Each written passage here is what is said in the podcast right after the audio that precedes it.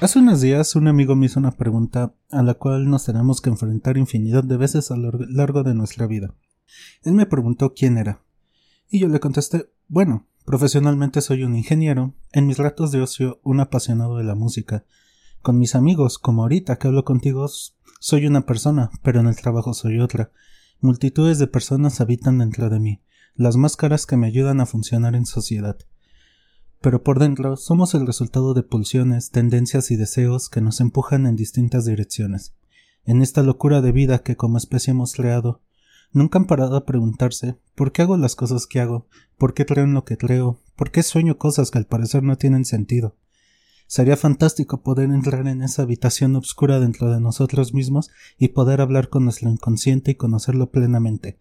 Decirle cómo estás, qué te duele, en qué te puedo ayudar, cómo podemos trabajar juntos.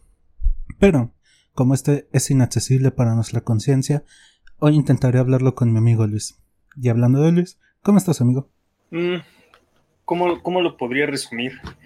En un estado cuántico, es decir, no sé. Entre bien y mal. No, pero cuántico sería estar bien y mal al mismo tiempo, ¿no? Es que, no, como no sé, güey.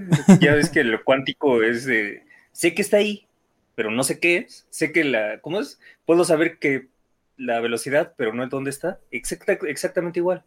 Y yo creo que es algo que deberíamos de ver hoy con, lo, con este gran señor que vamos a estar, pues, hablando un rato, ¿no crees?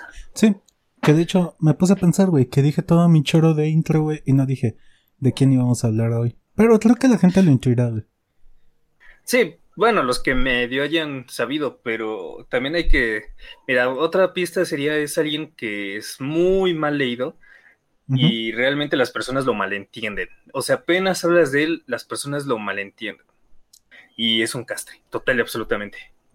Por eso hoy intentaremos ahondar un poquito más y darle, esclarecer un poco la imagen de este personaje.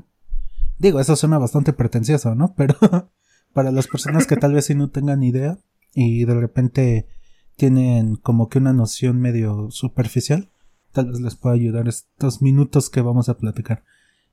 Y pues bueno, ya para no alargarlo tanto, hoy vamos a hablar del doctor Freud.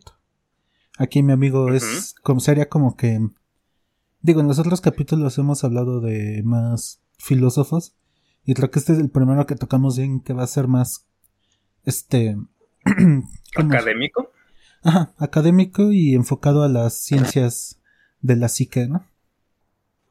sí, es que vamos a ponerle metaciencias, porque a fin de cuentas está bien cabrón poder explicarlo, pero sí, a fin de cuentas muchos psicólogos se me irían al cuello si digo que Freud es psicología, porque a fin de cuentas Freud como ya muchos sabemos, fue el fundador, el padre del psicoanálisis, y el psicoanálisis no es psicología. Es lo primerito que me gustaría decir. Creo que sería bueno empezar por ahí, amigo. Haznos ese como. esa separación. Es que, mira, resumiéndolo a, muchas cuentas, Freud este, no quería ser una ciencia porque él sabía que era bastante complicado hablar de la mente. Entonces, al hablar de psicología estamos hablando de la ciencia de la conducta, es decir, cómo es que alguien va a reaccionar si, por ejemplo, si yo hago, si yo le doy una rosa, es decir, su conducta cuál va a ser. Y eso es en sí la psicología. La psicología siempre se va a resumir en la conducta.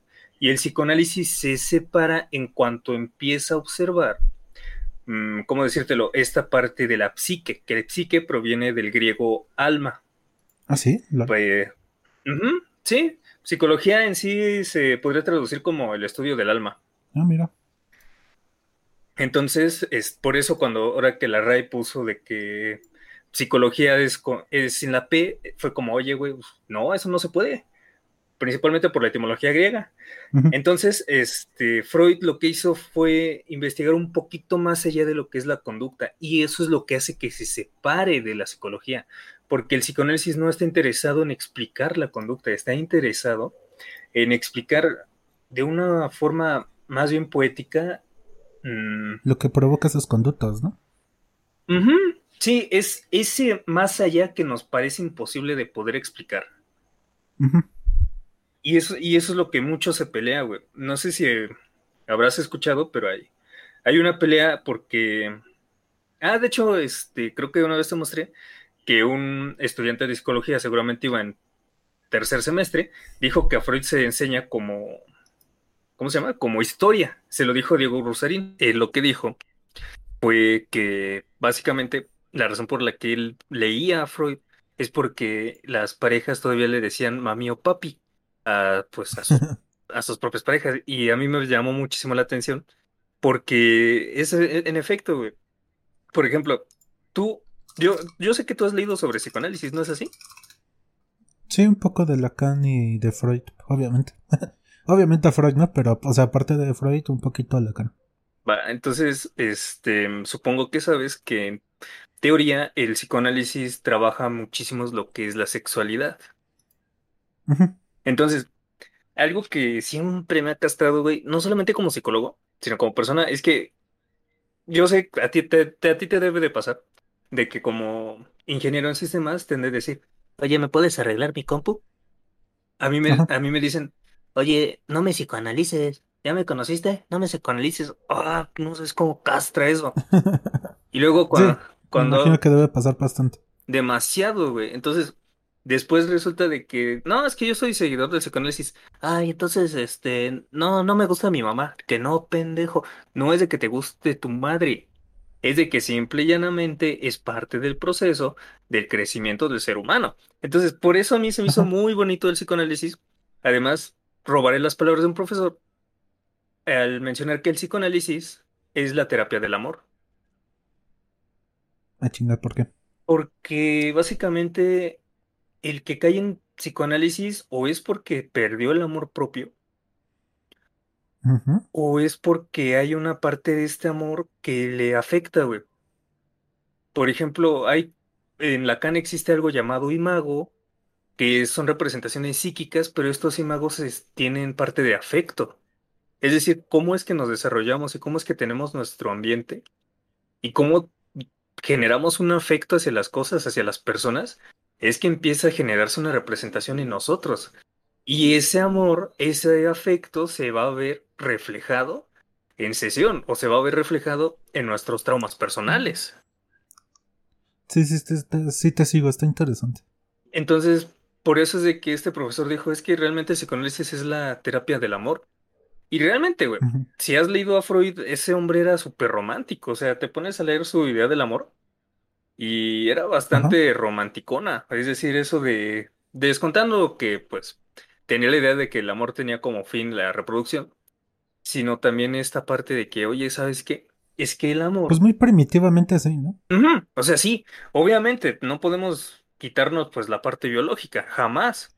Y es algo que yo... De hecho, ya hablando así como que más, por ejemplo, este modelo del ello, el yo y el super yo, la idea del amor, pues sí, parte del ello, ¿no?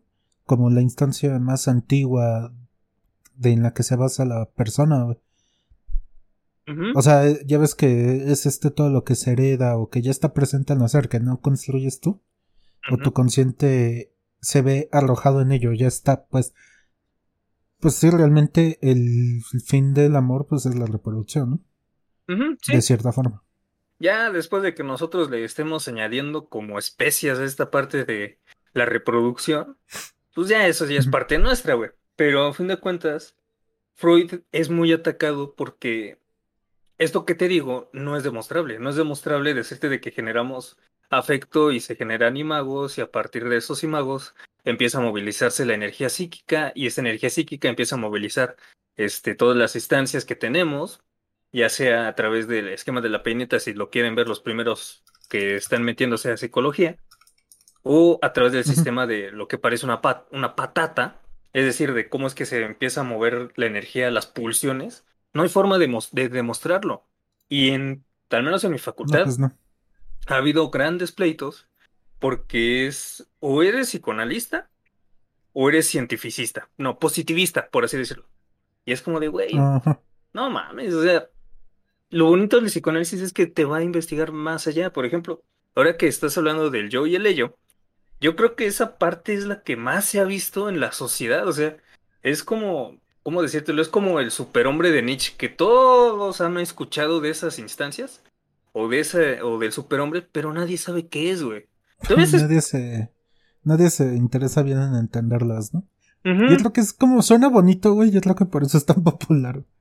Sí, sí, es que suena muy bonito eso de que tenemos tres instancias. De hecho, tenemos este una imagen, cualquiera la puede buscar. Pues es decir, se mete en Google y va a buscar una imagen y ya va a creer que puede este, explicar este, la teoría freudiana con eso. Pero está la imagen de Batman como el super yo, del Joker como el ello y de Freud como el, el yo. Y es como la versión más simplificada, o sea, es como simplificar la física a solamente este existe la gravedad. Así de fácil te lo pongo. Y por eso es como de. mejor, ponte a, leer un poquito a Freud. Bueno, antes de leer a Freud hay que, hay que leer a Schopenhauer, Heidegger, Nietzsche. Ah, Heidegger no tanto, ¿no? A mm. Nietzsche, tal vez. Sí, porque tomó parte de lo que es de lo que es el deseo. De hecho, Freud tomó muchísimas partes de este, de Nietzsche con el deseo y a partir de ahí también generó esta parte de, ¿cómo se llama? De poder eh, hablar de una, de un, de un individualismo, güey. Es decir, una persona que idílicamente pudiese generar esta parte de dominar su ello y su superior, es decir, tener un yo que no esté escindido, sería... Pero el ello no se puede dominar, ¿no? Por eso te digo, es muy idílico pensar de que lo puedes dominar, güey. Ah, sí. sí, perdón. O sea, Tienes razón. Sería bonito pensar de que puedes dominar esa parte inconsciente. Pero por eso es de que yo creo que Freud es de los que menos, ¿cómo decírtelo? Menos es comprendido. Lo critican, pero nadie lo lee. Hablan de él, pero nadie lo lee. Y quienes lo leen, no lo entienden. o sea, ¿qué pedo? Ese güey se está como que bien tirado a la chingada, ¿no? Ahora, este, también hay que hablar un poco de, ¿cómo se llama? De su historia. ¿Tú, tú, sabes un poco de la historia de Freud? Espérate, pero antes de que nos vayamos a eso. ¿Ves que este güey decía, bueno, el doctor, perdón, por, por la falta de respeto. Y es que él tal cual decía que todo lo que se vive en la niñez deja marcas profundas, digamos que se graban en este que mencionábamos del inconsciente y determina conductas en el adulto. Que supongo que tiene que ver con los imagos, ¿no? Que mencionas. Más o menos. Pero, o sea, ya casi 200 años después de que el doctor hizo su trabajo. O sea, sí, sí es real que desde la infancia se crean estas marcas que determinan conductas adultas. Mira, mmm, Tomémoslo así. No, 200 no, sí me mamé, ¿verdad? sí, sí te mamaste. apenas es una teoría más bien nueva, pero por lo difícil que es para investigar, pues se va un poco quedando atrás. es que literal dije, pues 1800 son 200 años, chingue su O sea, sí ya está, sí tiene su tiempo, güey. Pero mira, infancia no es destino. Lo que vimos en nuestra infancia sí nos marca pero no de la forma en la que podríamos llegar a creer. Es decir, mm, en mi gala se habló de que hay diferentes tipos de enseñanza, dos, en la que es de culpabilidad y la que es de miedo. Y tienen mucha razón. Es decir, quienes fueron educados con la culpabilidad van a ser muy empáticos. Y es muy cierto, eh, porque las personas que yo he atendido y que vivieron una niñez en las que te decían, este, no sé, realmente te lo mereces o algo así, pues eran muy, muy empáticas. Pero lo bonito del psicoanálisis es de que ya empiezan a hablar y empiezan a decir, no, es que este, yo tengo muchos problemas con mi novia. Esto es un ejemplo al aire, o sea, ni siquiera se asemeja. Este, empiezan a hablar, no, es que yo tengo muchos problemas con mi novia porque trabaja mucho. Empiezan a, a explorar y 10 sesiones después resulta de que les duele que trabaje porque se sienten abandonados. Entonces tienen una cierta herida de abandono porque resulta de que su padre siempre estaba trabajando y ellos tenían estas ganas como de compartir. Entonces, esto es parte de, sí, sí genera este tipo de visiones, pero cada herida, cada situación se va, va a generar en, en ti esto que se llama realidad psíquica. La realidad psíquica es cómo es que tú percibes el mundo. Y este mundo se ve, pues, objetivizado a través de tu propio cuerpo, a través de lo que tú sabes, a través de tu propio consciente e inconsciente. Por ejemplo, una vez tú, me, eh, tú me dijiste de que una profesora estúpidamente te dijo que ser, ¿cómo se llama? El no, eh, como el no mostrar tantos sentimientos o algo así, era un mecanismo de defensa. Ah, sí. Sí, sí. Entonces, estaba bien, es cierto, es un mecanismo, mecanismo de defensa, pero no puedes generalizar. Tienes que conocer la historia del que está enfrente o del otro para poder decir, Para- ah, Sí, para hacer el diagnóstico, ¿no? Digamos. Bueno, realmente hablamos de hipótesis, ¿no? Pero en sí es eso, o sea, necesitas escucharlo y algo bonito es que yo como analista jamás voy a entender qué es lo que te pasa.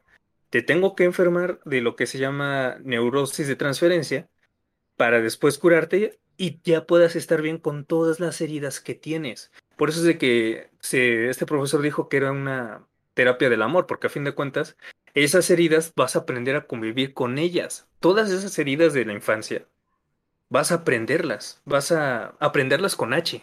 O sea, vas a tomarlas y decir, puedo convivir con ellas. Voy a Ajá, comprender. que eso es lo más sano, porque como dices, o sea, las pulsiones no las puedes eliminar de ti, ¿no? Ya son parte de ti, por así decirlo. Ujú.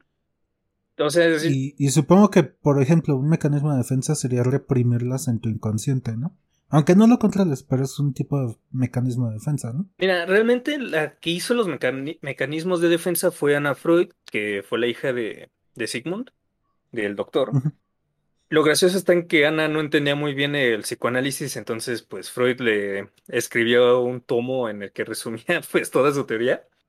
Se me está muy tierno eso porque fue como, esta pendeja no entiende, ok, yo le resumo todo. Entonces, ella fue la que puso esto de los famosísimos mecanismos de defensa. Eso es de lo que muchísimas personas hablan al hablar de psicología. ¿Cuánta? eh, ah, un muy buen ejemplo y que me dan unas ganas de patearlo cada vez que lo escucho.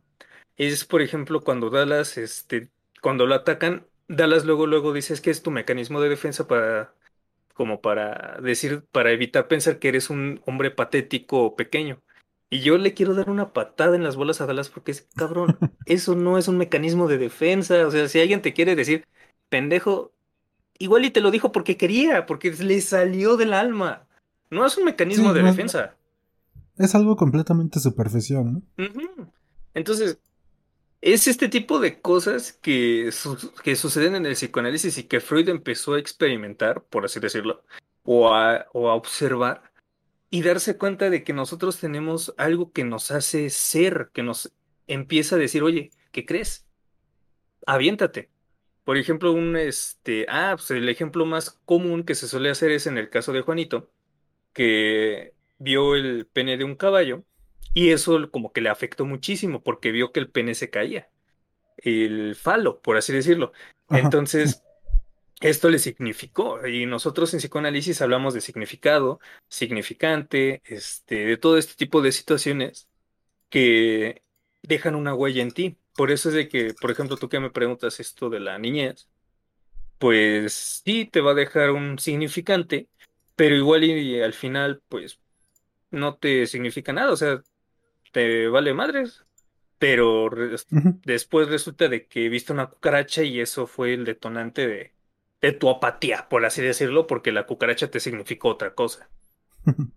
O sea, suena bien mamón, pero a veces pasa. No, sí, sí. Sí, sí, sí, sí pasa, de hecho. O sea, es ese tipo de cosas, por eso es como, mira, infancia no es destino, pero sí es de donde proviene la mayoría de nuestras situaciones psíquicas en, ¿cómo decírtelo? Pues en nosotros. Ahora, Ajá. Sí, dale, dale, dale. Ahora, Continúa. Tú eres el experto en este tema. bueno, no, ni tan experto, carnal, porque la verdad Bueno, pero más este enfocado académicamente. Bueno, eh, eso sí. Ahora, también sí quisiera decir de que hay que comprender un poco a Freud, como estábamos diciendo en el capítulo de Nietzsche, pues hay que entender este el lugar de donde vivía. La teoría freudiana habla mucho de la sexualidad porque Freud vivió en la Alemania en la que era en extremo, en extremo complicado poder expresar tu sexualidad. Es decir, ellos vivían en un heteropatriarcado. Es, ahí sí existía el heteropatriarcado. Ahí sí había un machismo muy marcado. Las mujeres no podían expresar su sexualidad. Era, era como el meme de que este se le, se le salió un poquito de pie. Y entonces ahí sí es como de, ¡ay, mira! Un talón. Entonces, Un poquito de piel. E- era como. Tenían esta parte tan sometida que ellos tenían que, ¿cómo decírtelo? Que explotarla en otra forma. Y entonces Freud pues empezó a darse cuenta de lo importante que es la expresión de la sexualidad. Y por eso de que llegó a escribir ciertas cosas bastante interesantes, como por ejemplo que, que la histeria proviene de la, ¿cómo se llama? Del, del útero. Que ella después dijera, no, no mames, Freud, tampoco te pases de lanza. Tampoco te mames, ¿no? Ajá. O sea, hay que comprenderlo un poco, pero muchísimos de sus postulados a día de hoy nos han servido para, en la psicología, en la psicología bien hecha, por así decirlo, para poder empezar a trabajar. Es decir, comprender que nosotros no somos dueños de nuestros actos. De hecho, hay quien dice que Freud fue el tercer golpe al ego de la humanidad. Sí, algo así mencionaste en el episodio pasado. Y ahora pues hay que explorarlo un poco más, ya que a fin de cuentas, el primero fue este, creo que fue Galileo, al decir de que nosotros no éramos el centro del universo. El segundo creo que fue este, ¿cómo se llama este hombre? El de la gravedad, al demostrar de... Newton. Newton. Se me fue, no sé por qué. Este... este Perdón, es que estoy pensando Acabas rápido. de insultar al dios, güey.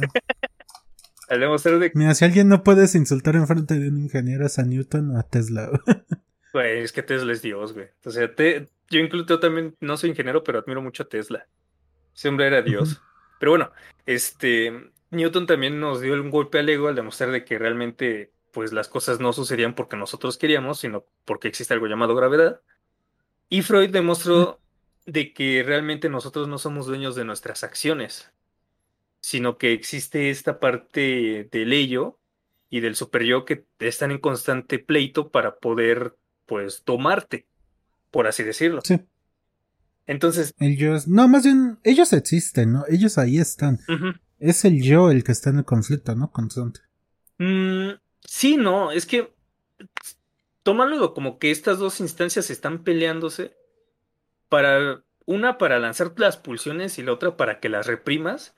Y el yo es como ese niño que, que sus padres se están divorciando y nada más está viendo de sí. que sí, es que lo dije mal. Más bien el yo es el punto de conflicto, ¿no?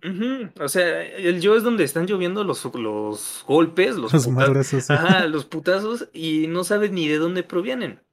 Entonces, en muchas ocasiones el yo lo que necesita pues es descansar y ahí es cuando se proviene esto de los sueños. Gente, gente, gente.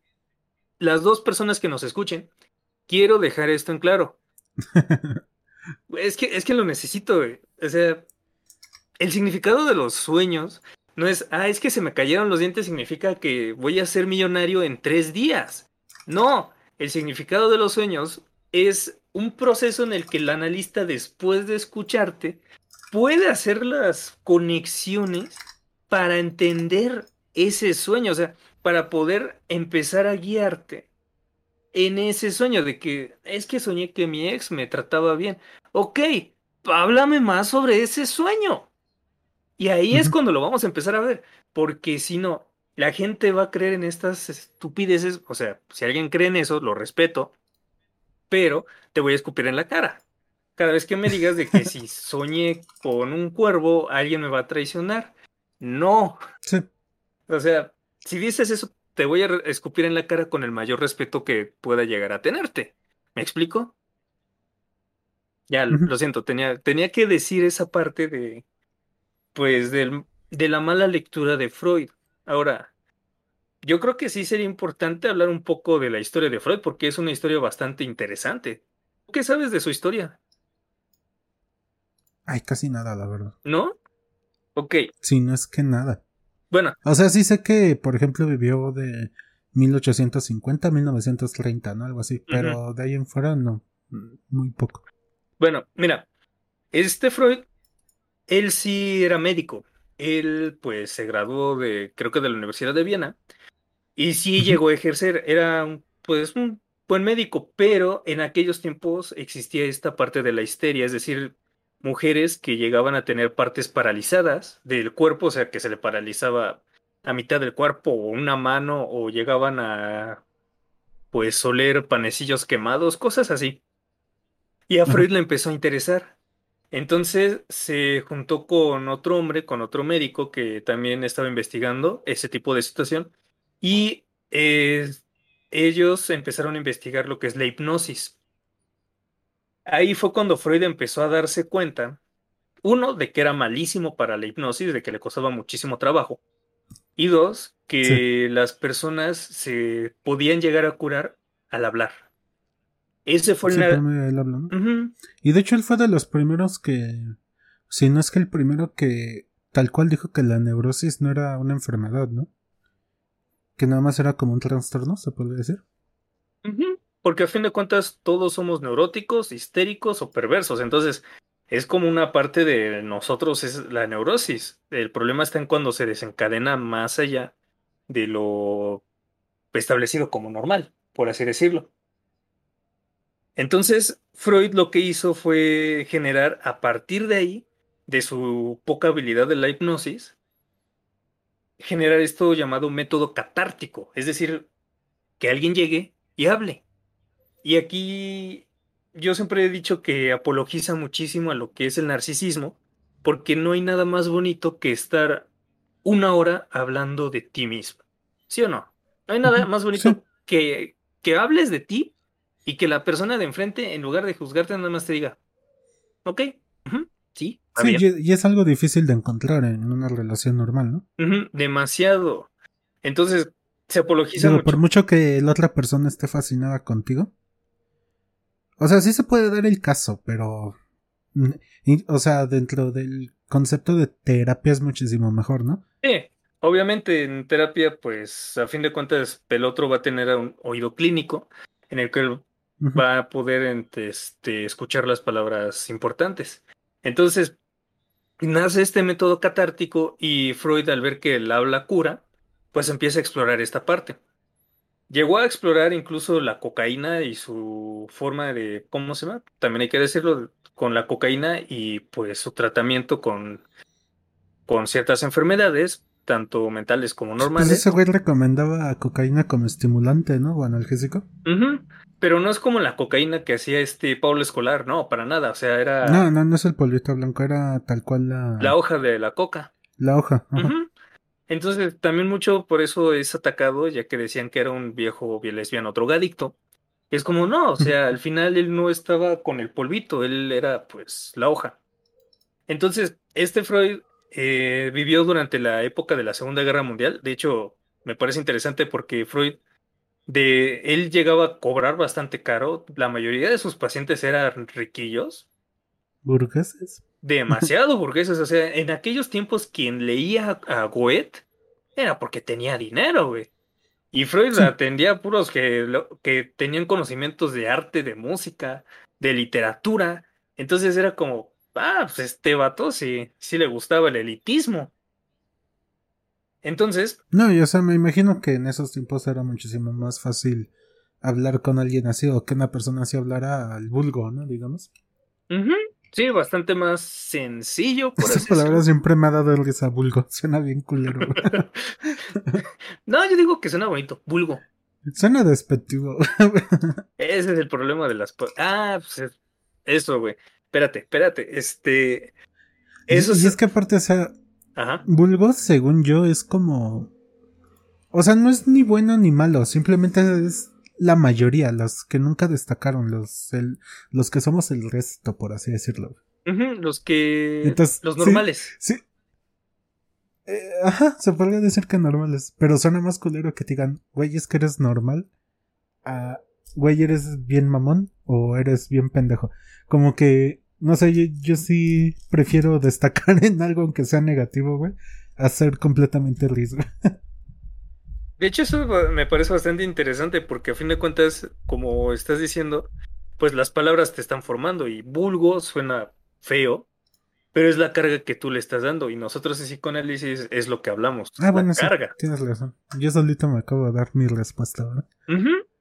Entonces, mira, hablando de esa carga, pues Freud empezó a darse cuenta de que había palabras, ¿cómo decírtelo? Tabúes, como por ejemplo la que ahorita te acabo de decir, este pene, sexo, sexualidad.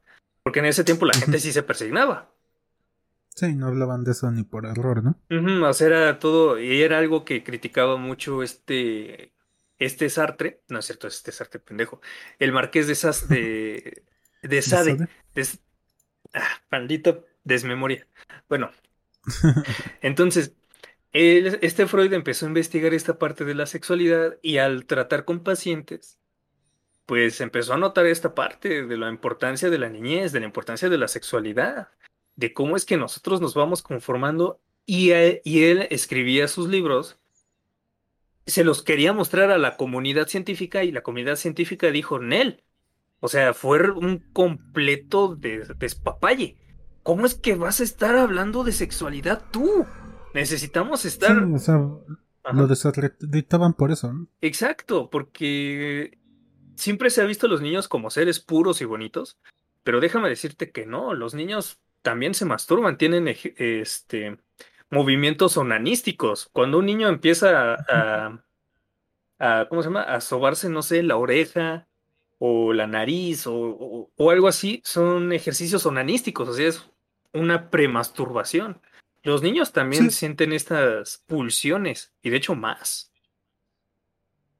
Entonces, eso me parece, me pareció como interesante porque la comunidad dijo, no, ¿cómo es que alguien va a decir que los niños son perversos, polimorfos, que se pueden llegar a aprovechar, aprovechar de sus padres? Y Freud decía, pues es que mira, tan solo léeme. Y eso fue generando una gran disyuntiva, porque Freud iba generando pues su conocimiento a través de la escucha, a través de la observación, pues vamos a decirlo clínica, y a través de las hipótesis, porque a fin de cuentas hipotetizaba primero el esquema de la peineta, de cómo es que estaba, por así decirlo, eh, nuestro, nuestro aparato psíquico. Después dijo, mm, mm, esto no está bien. Y él lo añadía en sus notas y, de hecho, nosotros como psicólogos sabemos que hay una edición que es como la edición real, la edición que todos deberíamos de leer, que queramos conocer a Freud, que es la edición de Amor Tú por la forma en la que fue traducida, ya que traducir el alemán al, al español es en, extremo y estúpidamente difícil, güey. Sí, no, y a cualquier idioma, ya ves que la mayoría de, o sea, de pensadores importantes aprendían alemán para leer los textos originales de Hegel, de Nietzsche, etc porque es un idioma bastante interesante que pueden generar sus propias palabras así al, al aire y que tengan un significado para ellos. Entonces, a partir de ahí, este Freud empezó a trabajar esta parte. Se, él también hay que decir, él era judío, entonces pues la Alemania nazi no lo veía con bonitos ojos y él tuvo que escapar. Justamente ya cuando empieza a tener como este renombre, resulta de que hay gente que lo sigue gente como este Carl Jung, Carl Rogers, este, ¿quién más? Hay otros, pues, ajá. Ahorita que mencionaste la segunda, güey, él mismo decía, ¿no? Que cuando la población o la masa deja de pensar por sí misma y depositaba su guía en un único líder, es cuando aparece como que un este... ¿Cómo, cómo se diría? ¿Un super yo rupal? Que se imponía completamente sobre el yo individual de cada persona, ¿no? Mm, existía este sentido oceánico, es decir, de pertenencia, y Freud habló muchísimo de ello, de hecho a mí me, me encanta porque Freud habló de un sentido oceánico que los religiosos sienten al estar rezando, cosa que yo jamás pude generar. Cuando lo leí, yo tenía una amiga que era muy, este, muy religiosa y ella siempre eh, habla de Jesús, de Cristo, de Dios, de este Dios extranjero. Y yo digo, güey, me gustaría poder sentir este sentido de pertenencia. O sea, de antes de que mi conciencia se crease, de ser consciente de mí mismo, de pertenencia, o sea, de ser parte de esta inmensidad que tenemos en frente de nosotros. Pero no puedo. Mi, mi conciencia me hace ser tristemente individual. Y este Freud dijo, no, güey, es que es una vez te pierdes en esto, ¿qué crees? Pues la masa te puede consumir y por eso es de que llegó a escribir El malestar en la cultura, este, Psicología de las masas, para poder comprender por qué es que actuamos como actuamos. De hecho es muy interesante porque Freud... Sí, a eso me refería, que él, él como que lo hizo a modo de crítica. que cuando se impone este yo super yo grupal, se, se suprime el yo individual. Y, y de hecho esto llevó a que aparte de que era judío, por eso en la Alemania nazi se quemaban sus libros, güey, porque, eh, güey, en palabras muy bonitas estaba diciendo, no sean pendejos, están siguiendo un loco, güey.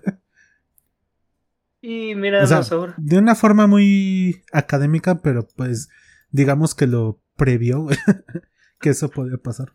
Supo ver cómo es que iba a suceder, entonces Mira, Freud se metió en rollos clínicos, en rollos sociales, en rollos científicos. Ese hombre le dio a todo. De hecho, la neurona estuvo a punto de ser descubierta, te lo juro. Ponle, de, si Freud se quedaba cinco minutos más investigando ese cerebro que tenía de frente, él iba a ser el que descubriría la neurona. Él puso la palabra de neurona y después ya otro científico, no me acuerdo quién, fue el que ya pudo demostrar la existencia que de que nuestro cerebro tiene estas conexiones llamadas neuronas y dendritas. Y estuvo increíble porque es como Freud fue el primero que lo dijo y aún así lo, lo ¿cómo se llama? lo desacreditaban. Lo desacreditaban.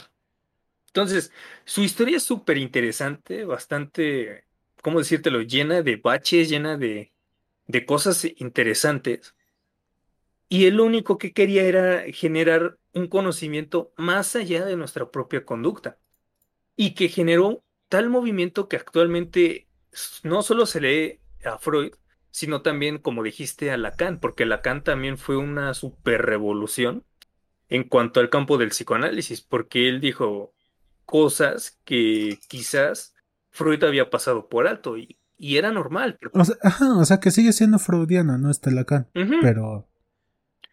Pero es como que el paso después, ¿no? Digamos. No, es que no quiero decir después, porque es como que Ay, ¿cómo decirlo? Es como una extensión del conocimiento, digamos. sí, una. El DLC de. de Freud, por así decirlo. Porque a fin de cuentas, este Lacan empezó a generar otras teorías sobre el deseo, sobre las pulsiones, basándose muchísimo en Freud, y él mismo lo dijo: no soy lacaniano, soy freudiano.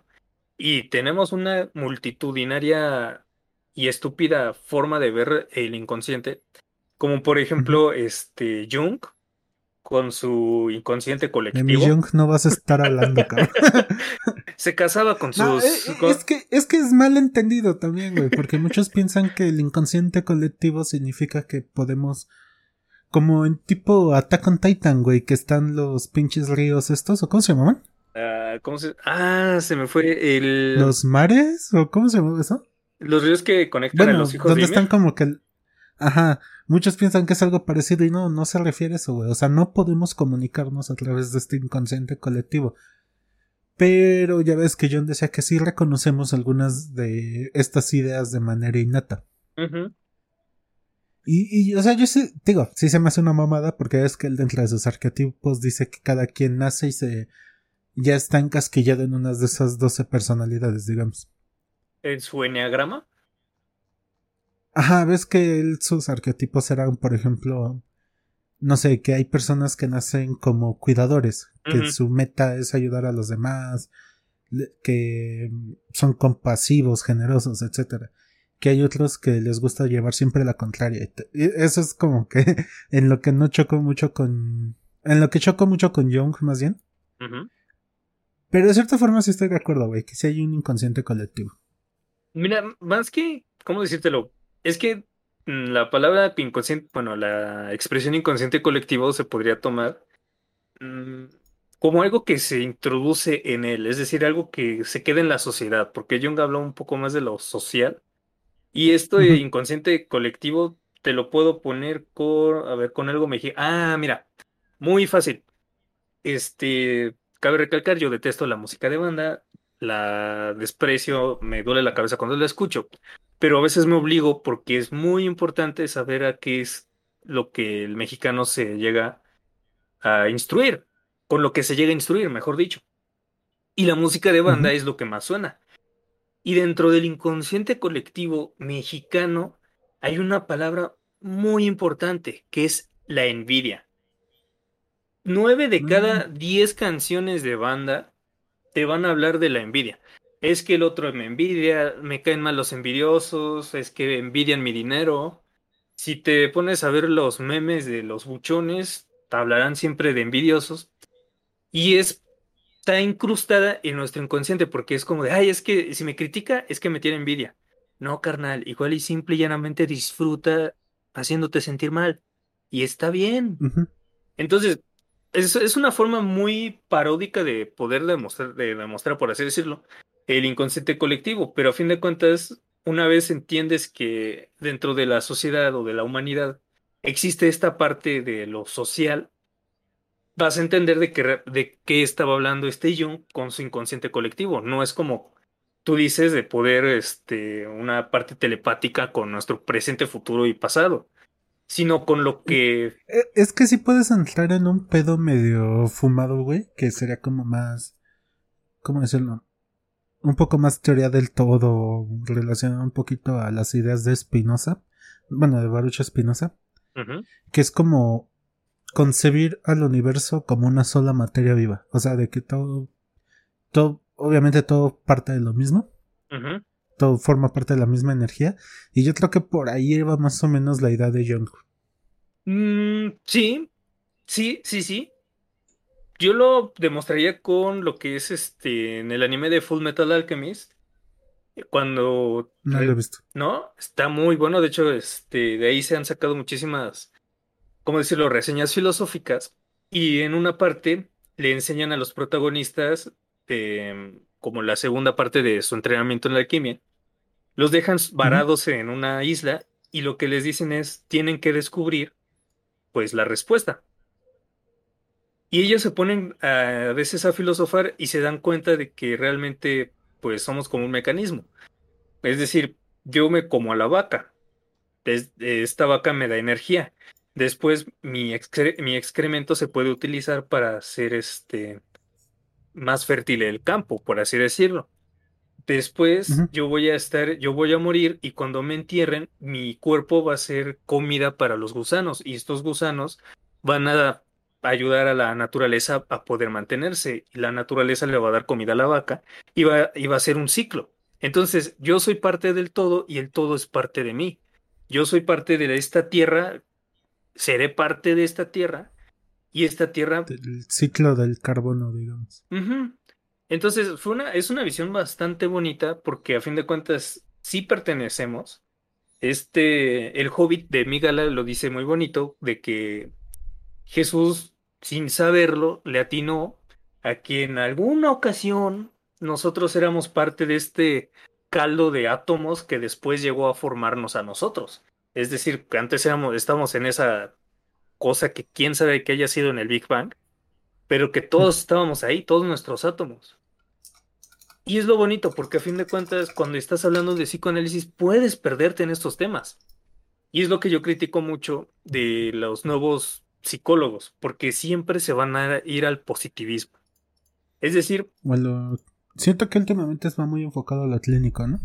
Más que clínico, es que... Bueno, no clínico, sino como mucho a lo... ¿Ay, cómo se le llama? ¿Científico? ¿Científico? Ajá, más como del lado de la psiquiatría, se puede decir. Sí, sí, porque la terapia cognitivo-conductual puede utilizarse mucho en la psiquiatría. Y de hecho, el es muy gracioso porque el psicoanálisis dio parte de pie a la psiquiatría. O sea, o sea, pinche Freud, ese güey estaba cabrón. Este, incluso le dio a la psiquiatría, este, ¿cómo decirlo? El espermita para que empiece a existir. Entonces, podemos estar hablando mil horas de Freud. De hecho, hay círculos de lectura de psicoanálisis para leer y releer esta parte. Pero la gente lo que debería de entender es que no porque alguien, uno, sea psicólogo, lo esté psicoanalizando y madres. Yo cobro por eso, no cobro caro porque pues apenas voy iniciando. Y... Pero pues prepárense, perras, voy a cobrar caro. no, de hecho sí, hay psicoanalistas que llegan a cobrar hasta cinco mil la hora, güey. Entonces es como, oye, este güey, seguro es de los que sí leen a Goethe. Entonces, yo, yo, yo, te digo, es como, está bien. Pero échale un ojo a Freud, no lo critiques sin saber. Yo, yo siempre he apologizado que si vas a criticar, échate un clavado, no te vayas a Google, de nuevo, gente, no por googlear este Freud, las cinco mejores este, frases de Freud, significa que ya sean expertos en este tema. Yo que lo he leído desde hace cinco años, aún puedo decir de que no entiendo algo, no entiendo a Freud. O sea, no soy no, pues imagínate, se le costó toda la vida generar sus teorías. Está cabrón que en un año lo entiendas. Demasiado. Y menos en cinco, porque de pronto de Freud tienes que saltarte a Lacan. Y Lacan te empieza a meter, te empieza a meter, este, ¿cómo se llaman estas cosas que se llaman matemas? O sea, Lacan encontró la forma de dificultar aún más el psicoanálisis. bueno, pero con propósito, no, no, no dificultar a lo puro pendejo. Quién sabe, porque decían que uno, Lacan le daba huevo a atender, y dos, este, también le daba huevo a que, pues, enseñar. Entonces, lo que tenemos de él es de gente que llegó a transcribir todos sus, pues, ¿cómo se llama? Todos sus foros, por así decirlo. Entonces, pues, pinche Lacan, ese, ese güey será un, mamón de primera, güey. Tampoco hay que... Los matemas son como las fórmulas estas, ¿no? Digo, ahí sí no estoy muy bien... Muy, muy bien, este, entendido, pero son como fórmulas, ¿no? Como que lo que hizo fue hacer tal cual, una formalización, ¿no? de, del inconsciente y todo lo demás. O sea, a mí me cuesta trabajo y te juro, llevo dos años leyendo a Lacan y aún así me cuesta trabajo. Entonces, gente, de nuevo, no crean que por investigar este, un paper en Google ya son expertos. Sabemos gente que hemos estudiado y, y aún así decimos, no entiendo. es difícil entender al ser humano. Entonces, leer a Freud es súper bonito. Léanlo, no vayan a Google. Bájense los PDF y están para leer. De hecho, yo recomiendo mucho para empezar a Freud, quien sea que lo quiera leer, yo recomiendo mucho este libro que es El yo y el ello y otros escritos de metapsicología, porque ahí es donde empieza a desarrollar toda la teoría. el psicoanálisis, güey. ¿Para qué te haces pendejo? es el chido. Mm, es que está bien, güey, pero con el yo y el ello como que ya empiezan a, interesarse, es donde más, se, más bonito escribió este Freud, güey. No, pero, o sea, ¿estás de acuerdo que introducción al psicoanálisis es como... Pues su nombre lo indica, güey, para entender primero toda la teoría. O sea, sí. Pueden empezar con ese o, con el que yo les digo, pero también, este, busquen ayuda, porque no va a ser nada fácil este, entenderlo, entender de que realmente hay pulsiones que los mandan, de que incluso muy mal leído, y he visto muchísimo esta parte, de que hay gente que dice, ah, es que el hombre tiene sus necesidades, sí, pendejo, pero resulta de que estas necesidades todos las tenemos. Y no por ello me voy a excusar, estas, estas pulsiones yo las tengo que aprender a manejar. Pero hay gente que no lo sabe y pues empiezan los pleitos. Y es lo bonito del psicoanálisis, güey. Neta, hágame. Me gusta el psicoanálisis, güey. Incluso más que, que no sé, güey, que ver videos de Dallas, güey. No mames. Ay, Dios mío. Ah, no mames. No, y ve, hay algo que se nos olvidó mencionar, güey, que precisamente del psicoanálisis a mí lo que me gusta es precisamente eso, que trata de entender al humano a través del lenguaje. Oh, sí, sí. E, es en parte bonito y está bien cabrón, güey, porque lo que ya había dicho en este podcast, que el lenguaje no es real, o sea... ¿A qué me refiero con que no es real? O sea, lo, el lenguaje nos ayuda a expresarnos, pero nunca va a ser una fiel representación de la realidad y querer entender... o ¿Cómo explicarlo? O sea, cuando tú dices algo, lo estás dando a entender, pero no es la fiel representación de lo que quieres expresar. No sé si me entiendo. No sé si me explico. Mm, es que ahí iría un poco con la intención, o sea, lo que tú estás diciendo es que también tendría que ir añadiendo intención y además de que es un aproximado a la realidad, porque a fin de cuentas Ajá. es difícil. Por ejemplo, es, por ejemplo, lo que te decía, ya ves que te dije que meditaras. Y, por ejemplo, uno de los principios es que cuando estás meditando necesitas estar consciente, por ejemplo, de tu peso, de cuando estás... O sea, por peso me refiero a cuando estás, no sé, sentado en una silla, sentir como tus brazos caen en el descansabrazos y de la misma forma del descansabrazos hacia tu brazo hay una energía que los empuja. Pero también estás este pendiente a tu corazón, estás pendiente a tu cabeza, pero sin nombrarlas, precisamente porque tienes que estar concentrado. Y en ese proceso de nombrar las cosas, te pierdes esa atención, digamos. Eso es a lo que me refiero con que el lenguaje no es real, por así decirlo. En sí es una representación. El lenguaje es una representación. Ajá. Y de hecho. Es que no sé, siempre me ha costado trabajo explicar eso. ¿A qué me refiero con que no es real? entonces, sí. en otro episodio lo hundemos más, Ya cuando dejemos de hablar de nuestros. Psicólogo, digo, este, nuestros pensadores que nos. que nos este, dieron forma. Y hablemos de cosas de la vida y cosas, cosas de verdad, digamos. Tal vez le dediquemos un capítulo al lenguaje. A ver si por fin puedo llegar en un, en un este proceso de catarsis, güey, a explicarme como quiero. Para que la gente te entienda. De hecho, eso sería un muy buen ejemplo, güey, de cómo es que quieres explicar algo, pero el lenguaje no es pero no se puede, el lenguaje es una limitante, Tot. Sí. Y, sí, ya había llegado a esa conclusión, es que es, es este como una paradoja, güey. Quiero explicar por qué el lenguaje no es real, pero el lenguaje no me lo permite. Eso tiene su explicación en psicoanálisis, pero se me olvidó. Tiene su forma de verlo, de que quieres explicar algo, pero las palabras no existen o no te llegan. Y eso es algo que también me, que me gustaría un poco hablar, porque a fin de cuentas el psicoanálisis es lenguaje puro. Esto por el proceso catártico, nosotros tenemos cosas llamadas lapsus, olvidos, este, el proceso de desmemoria, cosas así. El ejemplo más claro que te voy a dar, güey, y no sé si te ha pasado. A mí una vez y me dolió un montón. Fue, este, no sé, este, que estás en la hora de la pasión y en lugar de que la chica o chico diga tu nombre, diga el de su ex. No sabes la cantidad de personas que han sido heridas, golpeadas y casi asesinadas en el preciso momento en el que, en lugar de que digan Alejandro, dicen, este, no sé, Víctor esa persona se le cae el mundo, pero la otra no lo hizo con. Bueno, quién sabe, ¿no? Con esa. Bueno, sí puede ser que sí lo haya hecho con intención de lastimar. o sea, sí, sí hay gente perversa, pero igual este. Se le salió así, ¡pum! Se le salió de, del alma decir ese nombre y eso se le llama lapsus. O sea, fue sin querer, carnal. Tendrás que aprender a convivir de que a veces tu ex, digo, tu novia, piensa en su ex. Y, son ese tipo de situaciones que, por ejemplo, como tú dices, que el lenguaje no nos alcanza, porque antes, ¿cómo le explicas a alguien que su novia dijo el nombre de su, de su ex? Hasta que alguien más tiene la capacidad de poder llegar y decir, esa, esa madre se llama lapsus.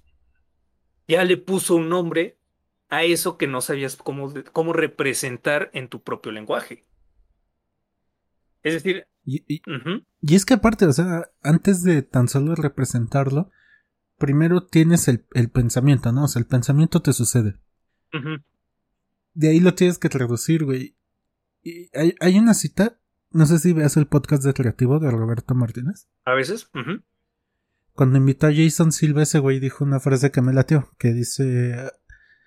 Es que no lo quiero decir en inglés, pero me la aprendí en inglés porque ese güey la dice en inglés. Dice, language is a tool that reveals to the mind what the mind thinks. Que más o menos traducido, ya que lo dije, es más fácil ver. el lenguaje es como mágico. Dice que el lenguaje es una herramienta que le dice a la mente lo que la mente piensa. Ese es el primer proceso, pero después, y si el lenguaje no alcanza para decir lo que piensas, Mm, es que es, ah, es que es súper interesante este pedo del lenguaje, güey. De hecho, eh, no sé si fue Platón el que lo empezó a hablar. O sea, que empezó a tocar los temas del lenguaje, no, creo que no. No, seguro, porque es que estoy intentando pensar, porque desde la antigua Grecia se estaba pensando en si las cosas existen porque las nombramos o ya existían de antes. O sea, existen cuando yo las nombro o ya existen sin que yo las nombre. Entonces es. Mm. Pues puede ser, porque, o sea. Este. O sea, Platón sí se metió un pedo en el tema de ontología y de las formas, la abstracción de las cosas, etcétera. Entonces puede ser que sí se haya empezado por ahí. Bueno, entonces sería desde Sócrates, ya ves que Platón siempre dijo que toda su obra era de Sócrates, ¿no? De hecho, no, no sé si lo dije en otros podcasts, pero hay quienes piensan que Platón fue como una, ¿cómo decírtelo? Como, un personaje que inventó Sócrates, güey. Y eso estaría súper cabrón. O sea, Sócrates ya. ya... estaría chido, ¿no? ¿Te imaginas? Pinche plot twist. O sea, no solamente tendría su propia este, teoría, sino que hubiese creado a alguien que pensara de una forma y hasta un poco distinta. Es como, carnal, te la mamaste. Eres Dios literal. Sócrates, ya, imposible superarte. Entonces, y de hecho, Freud lo mm, llegó a. lo estoy pensando, es que no sé si Platón tocó, o sea, es que sí estoy seguro de que tocó temas de ontología, pero pues es que la ontología va desde cosas muy sencillas como este, ¿cómo decirlo? ¿Cómo decirlo? Eh, las propiedades de una manzana. ¿Qué hace una manzana una manzana, no? O sea, por ejemplo, si esta manzana que tengo en la mano me la voy a comer, ya está dentro de la propiedad de la manzana que en algún momento va a ser comida y por eso tiene vitaminas, nutrientes, etcétera. O sea, la ontología toca eso, pero también se puede ir a temas más cabrones, por como si Dios existe, si la mente no la mente, sino las entidades como ideas y pensamientos existen realmente, si el universo como tal existe porque nosotros lo nombramos como ya habías dicho. Entonces, digo que se puede ir desde cosas muy sencillas a cosas más este complicadas. Más complicadas. Sí, es que Entonces, no sé. De lo que sí estoy seguro es que Platón dijo que todos los sustantivos se refieren a entidades existentes, que no pueden existir este ¿Cómo se llama? O sea, ¿ves, ves que hay una línea que dice que hay sustantivos que se refieren a conjuntos, a una colección de objetos. Y Platón decía que no, que los sustantivos nada más sirven para entidades. Entonces, de eso sí estoy seguro que habló de eso Platón, porque ahorita estoy leyendo unos de sus diálogos. Pero no sé si sí tocó más temas acerca del lenguaje así como lo estamos hablando nosotros ahorita. Habría que investigarlo porque me parece una idea bastante interesante. Y ya para ir cerrando, porque si nos pasamos un poco del tiempo, yo lo que digo es que Freud es... Pero, pero, güey, es el primer este podcast en el que tú llevas la rienda, date. Por lo general yo soy el entrevistador, ¿no? Pues no entrevistador, pero Por eso yo soy el que divago más. Bueno, es que como este es más como de las personas que te gustan. Por ejemplo, en el de Camus también ha hablado bastante. Pero es el hecho de, ¿cómo decírtelo? De que se nota cuando algo te apasiona. No, más también lo de las pasiones con lo de el psicoanálisis está bastante interesante.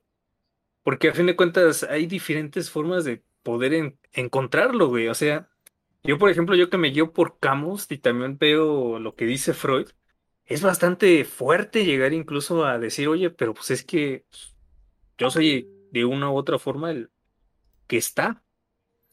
Estoy. Entonces, y que ahí se queda la palabra, ¿cómo decírtelo? La, la expresión. O sea, estoy y ya, ¿no? Ajá. Porque se queda tan al vacío. Es que, fíjate que igual ya tenemos conceptos diferentes, porque yo como buen hippie meditador, güey, para mí estar es esta experiencia de la conciencia donde no le prestas más bien no le prestas tu cerebro o tus ideas a nada más que, como dices, el proceso de estar, ser percepción pura. No sé si sí sea el mismo concepto que tú, del que tú eh, Es, parecido, pero así como tú dices, tú, tú sería como percibirlo, o sea, interiorizar lo que se venga. Sí, pero yo cuando hablo de estar, es como cuando abres una puerta y ves un, vamos a ponerle una nave, o sea, una bodega extra gigante mm. oscura y dices, estoy. Es que ve, por ejemplo, ahorita nosotros, bueno, yo así la forma como lo veo, el estado pleno de la conciencia es el que te digo, el de cuando estás meditando. Porque ahorita estamos hablando de esto y estoy, yo estoy recordando cosas que leí, estoy recordando cosas que quiero decir, más bien pensando en cosas que quiero decir, güey, estoy articulando ideas, Tú tal vez estás recordando cosas de tus clases de la universidad, de cosas que leíste. el hecho es que no estamos presentes, no estamos prestando atención, como dice el buen Hobbit. Y para mí único momento en el que estás presente es precisamente en la meditación. Y te, te repito, cuando eres percepción pura. Eso, eso me no parece... No eres ideas, no eres pensamientos, no eres recuerdos, solo percibes. ¿Qué digas? Ella es un pedo más budista, más hippie, ¿no? Pero está chido. O sea, está chido. Desde mi perspectiva, yo considero complicadísimo poder llegar a ser. Porque. Sí, pues cuesta un chingo de trabajo. o sea, yo lo imagino como una mera masa de carne ahí tirada que recibe, pues, los estímulos del exterior y tan, del exterior y del interior. O sea, que es una masa de carne y ahí palpita y puede sentir. Pero yo lo veo en el hecho de que el estar te permite. Es decir, ¿cómo decírtelo? Es muy ambiguo esta parte. A mí en sesión me gusta muchísimo este, jugar, como tú dijiste ahorita al inicio, me pareció bastante interesante, porque yo siempre en las primeras sesiones les digo, oye, a ver, vamos a jugar un juego, ¿vale? Y pues como por lo general son adolescentes o jóvenes adultos, se quedan intrigados y se quedan, ok. Y el juego consiste en esto. Digo, tú ya te has de dar una idea, pero vamos a ver. Mira, yo solamente te voy a preguntar, ¿vale? Es, ¿tú quién eres? Eh, es, es, lo que decía al principio, güey, está cabrón, güey. ¿Quién soy? Pues es que te digo, yo siento que no se puede saber quién eres realmente, porque somos una suma de muchas cosas, cosas involuntarias, cosas tal vez voluntarias, y cosas que queremos ser. Entonces, ¿qué soy? Pues, no sé, un ser en evolución, me imagino, un ser en desarrollo. Y entonces, este, o sea, la, diste una muy buena este, respuesta, que es, como decirlo, decírtelo en globalizada, pero a fin de cuentas la respuesta que yo te daría sería, te pregunté quién eres, no qué ser eres. ¿Me explico? Entonces... Pero pues, eh, que soy, soy soy este, el...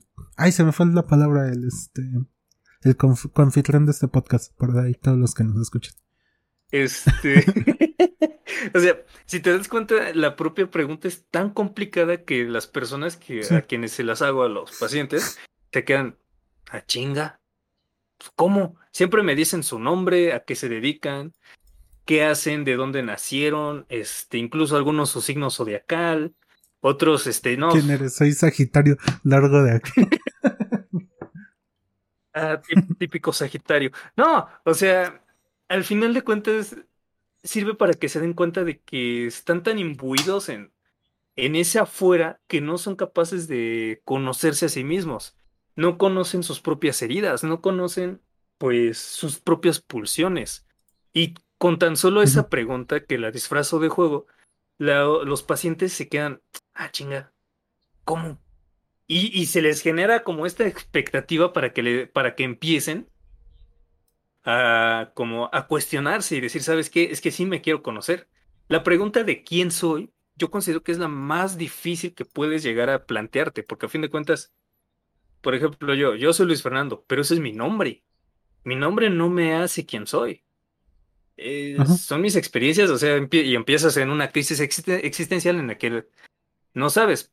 Yo personalmente me robé la, ¿cómo se llama? La frase que le dice Jehová cuando este, ¿quién fue? Moisés. Y le pregunta quién eres ese arbusto llameante y Jehová dice yo soy el que soy. Simple, sencillo, bonito. Sí, pues soy el que soy, ¿no?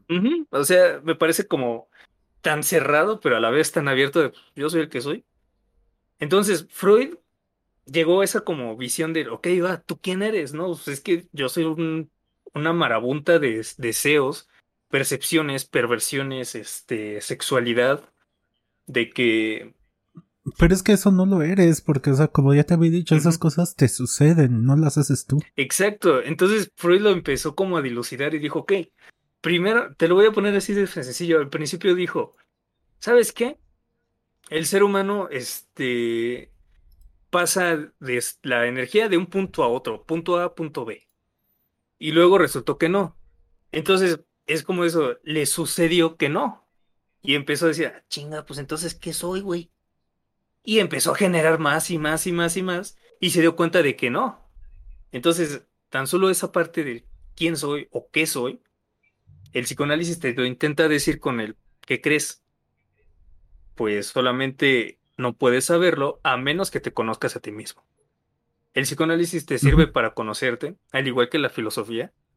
Es liberador, porque a fin de cuentas una vez entiendo por qué mis relaciones son malas, por qué, no sé, este, eh, por qué no pude andar con esa supermodelo, no es porque ella este, haya sido mamona, ¿no? Sino porque yo solito me puse la pata.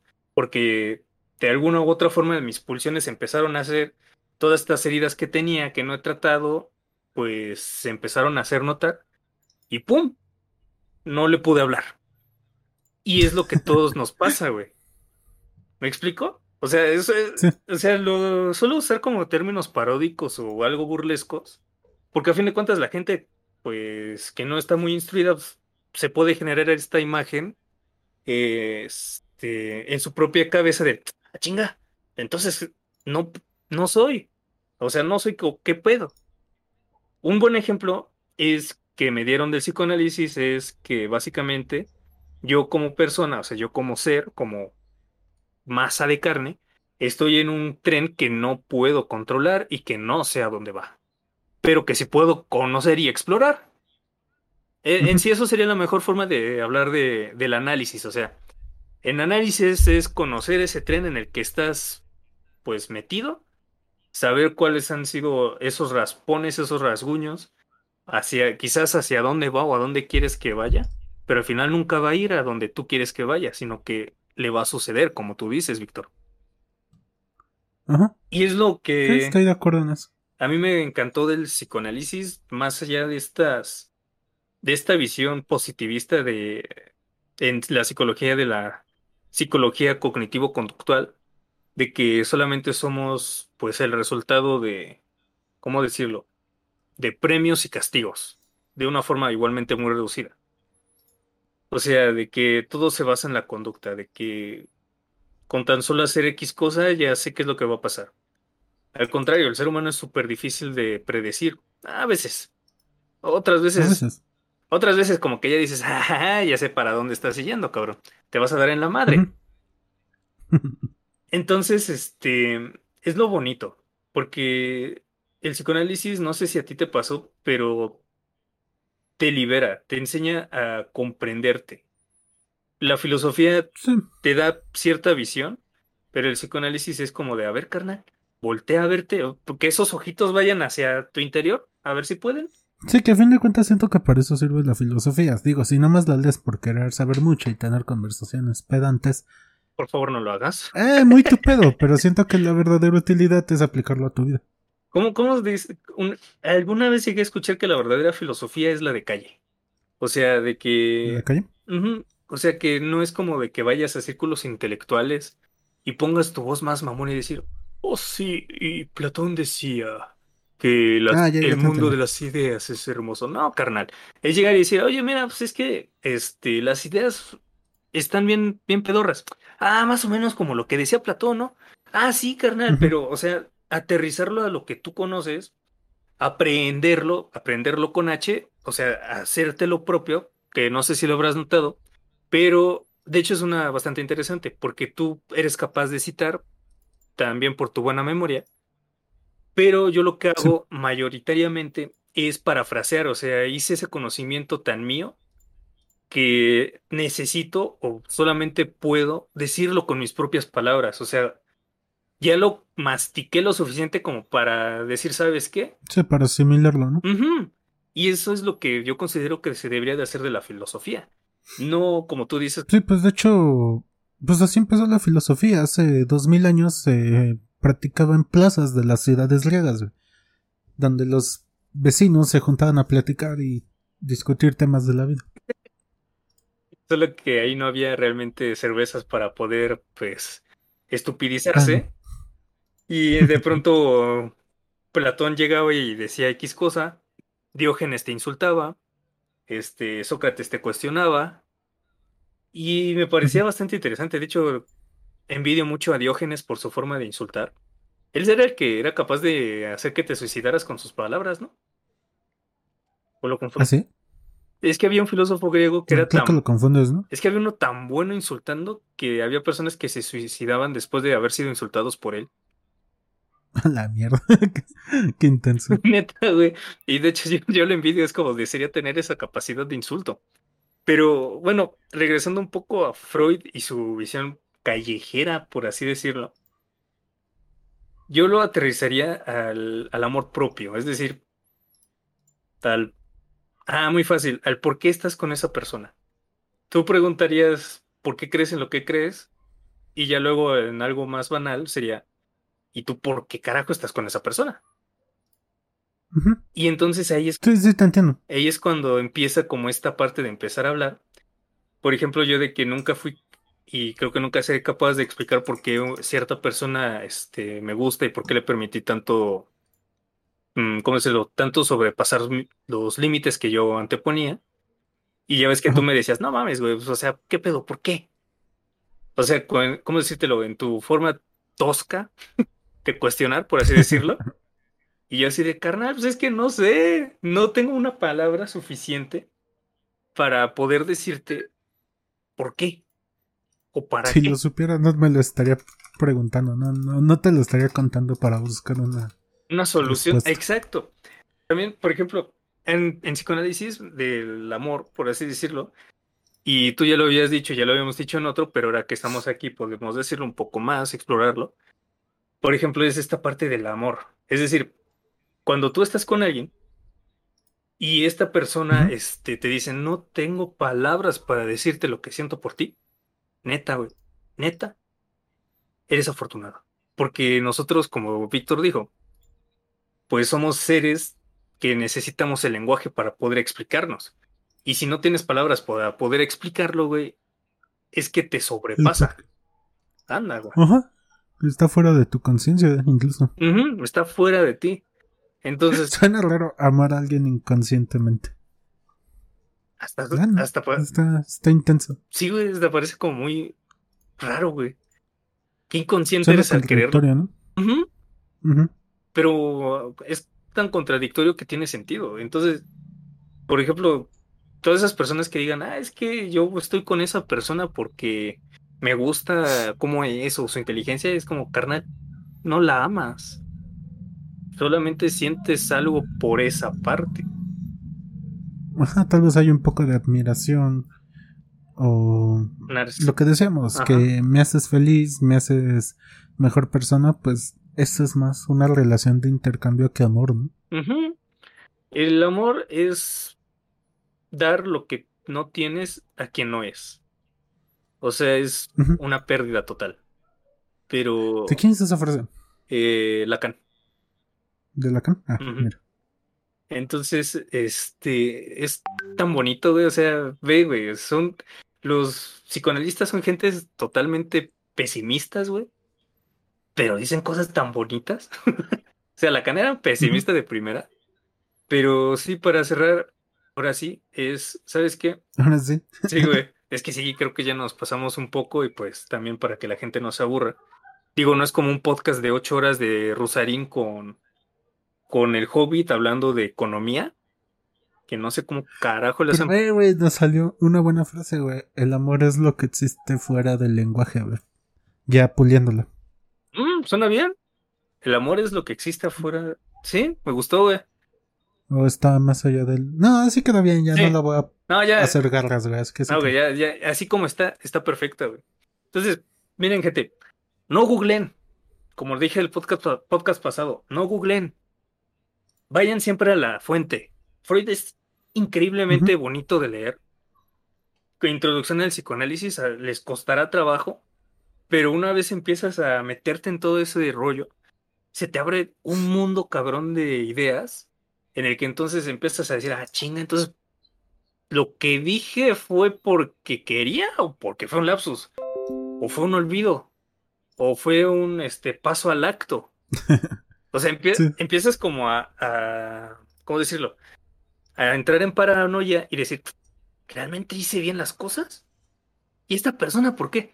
Y empiezas a generar las preguntas que tal vez algún día, y me encantaría conocer a alguien, que diga, ¿sabes qué, carnal? Te escuché y un día me empecé a preguntar, ¿quién chingado soy, güey?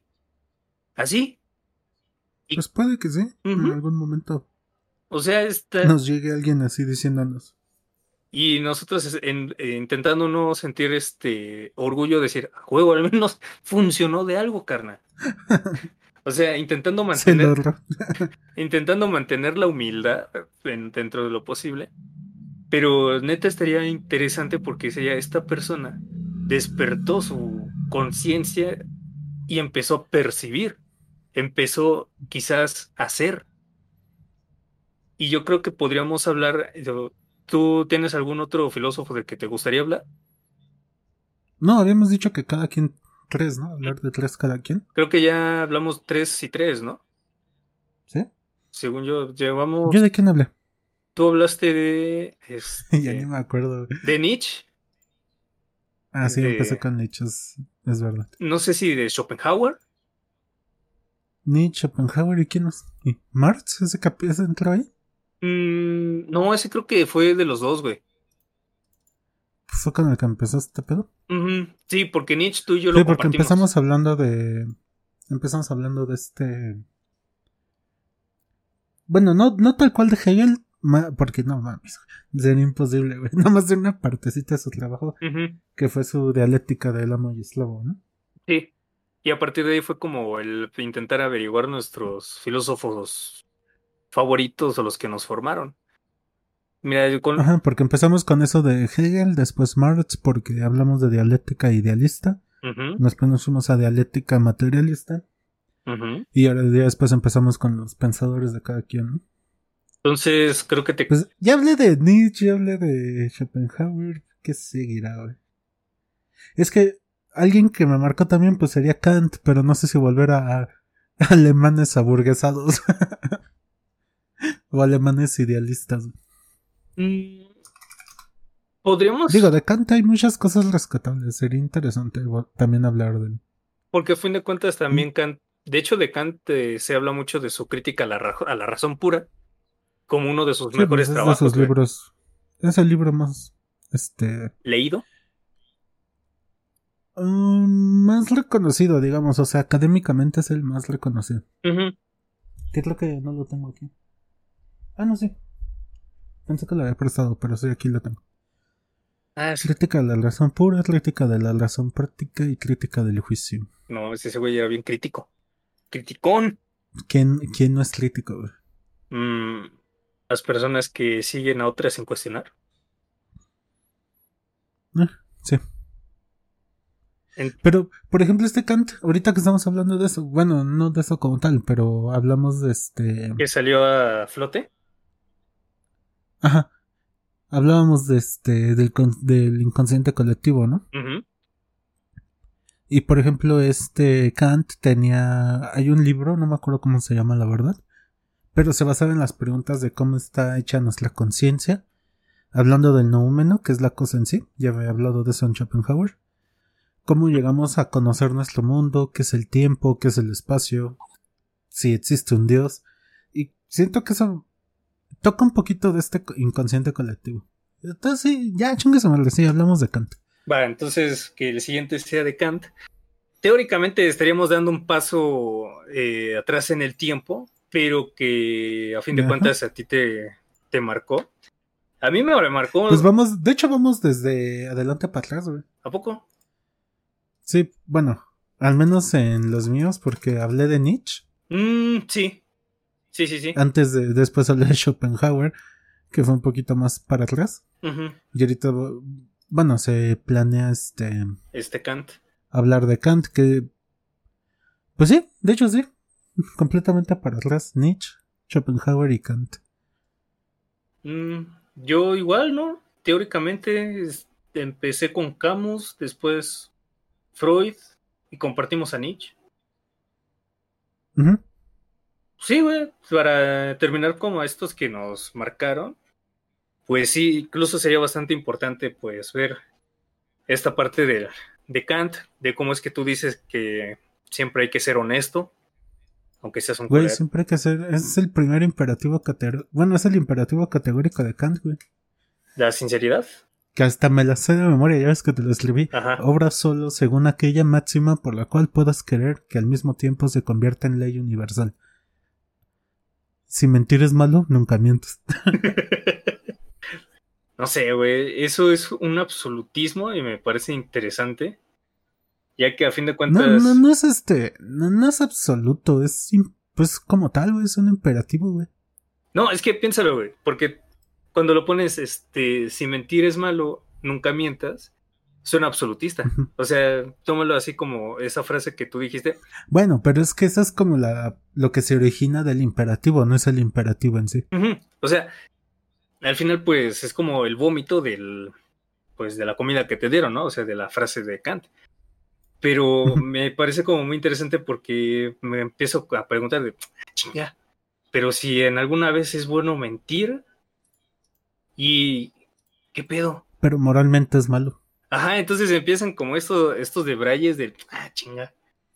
Mi... Y, y lo interesante es que Kant fue de los, no de los primeros, pero de los más importantes que dijo, no, güey, eh, eh, eh, toda tu moral tiene que nacer de tu razón, no de una autoridad divina, no de pendejadas que creas que alguien te va a castigar, no, tiene, todo es obligación humana, güey, no es, no, no salgas con pendejadas.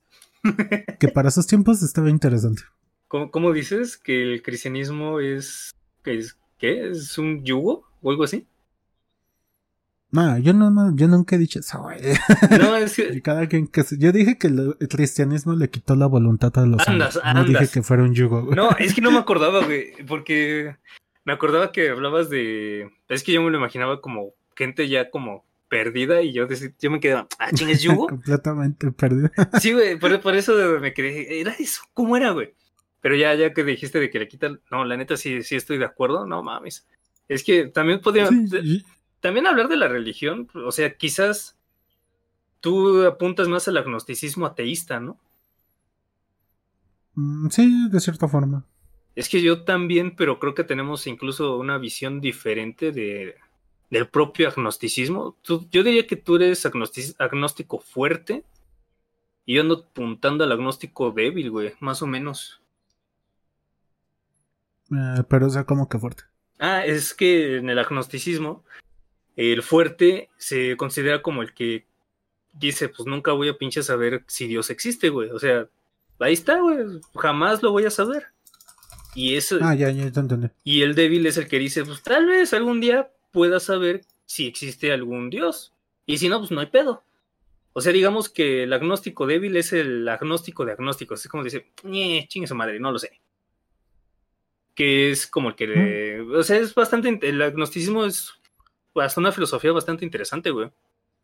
Que mi psiquiatra no entiende muy bien, pero... pero, pero es muy interesante, güey. Entonces, es... Pues es que yo ya te había dicho que yo soy mucho de la idea de este dios de Spinoza. Es que es un dios muy bonito, Dios güey. en sí, todo lo sagrado es la naturaleza en sí, todo lo que existe. Y o sea, no tomes por naturaleza solo los árboles y todas esas mamadas, sino en sí todo, todo, todo. Que todo forma parte de uno mismo. Tú y yo somos uno mismo, diría Timbiriche. Ajá, exacto, mira, ve. Esos hombres eran unos sabios, pero todos se dejaron llevar por el pop.